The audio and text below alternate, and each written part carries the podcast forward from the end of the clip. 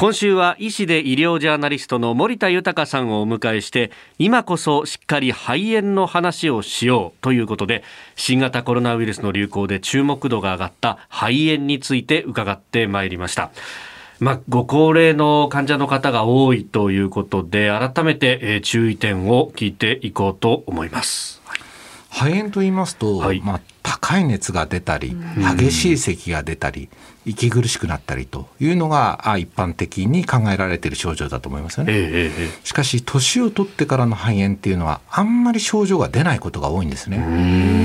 年配者の特徴的な症状っていうのはなんとなく元気がないいつもよりかちょっとなんか元気ないんじゃないかなとか、あるいは食欲がないなとか、あと喉がゴロゴロ鳴るなと。たったそれだけの症状で、まあ、レントゲンを取ったら肺炎だったということは、お年寄りにはよくあることなんですよね。ただ、その、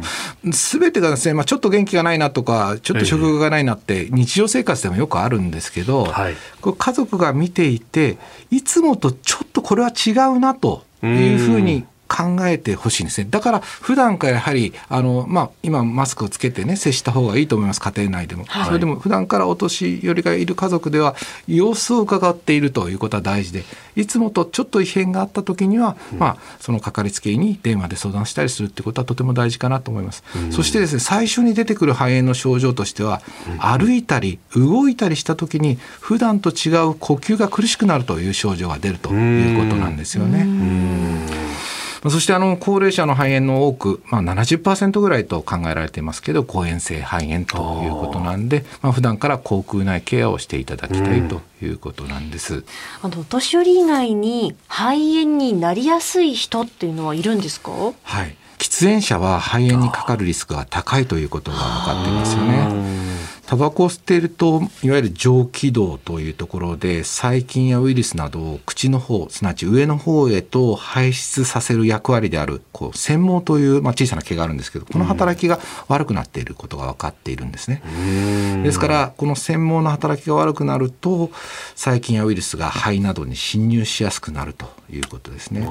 一度禁煙した人がまた吸い出すなんてよくありますけどそれもですね繊毛の働きを悪くするので注意したいと思います。あと肺炎がですね、はい、あの日本でこうして増えている背景には、まあ、高齢者が増加しているということもありますけれど、まあ、2型糖尿病などの生活習慣病とかあるいは呼吸器疾患心臓腎臓などの、まあ、いわゆる持病といったあこういった病気を持っている方が多くなってきたこともあります。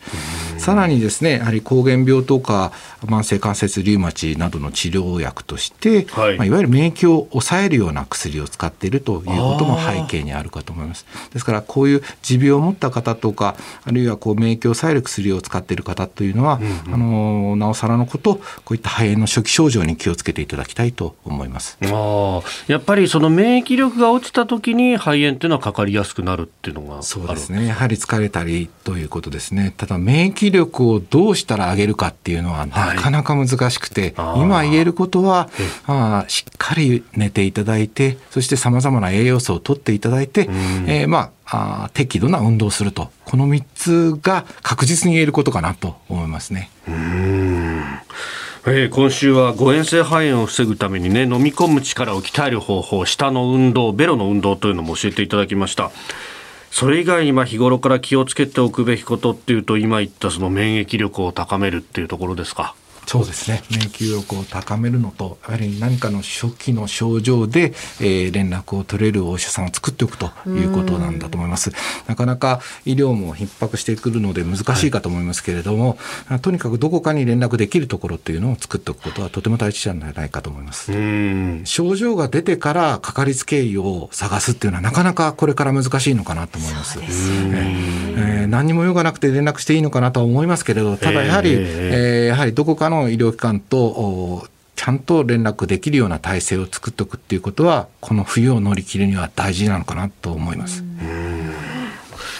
えー、今週は医師で医療ジャーナリスト森田豊さんに伺ってまいりました。先生一週間どうもありがとうございました。ありがとうございました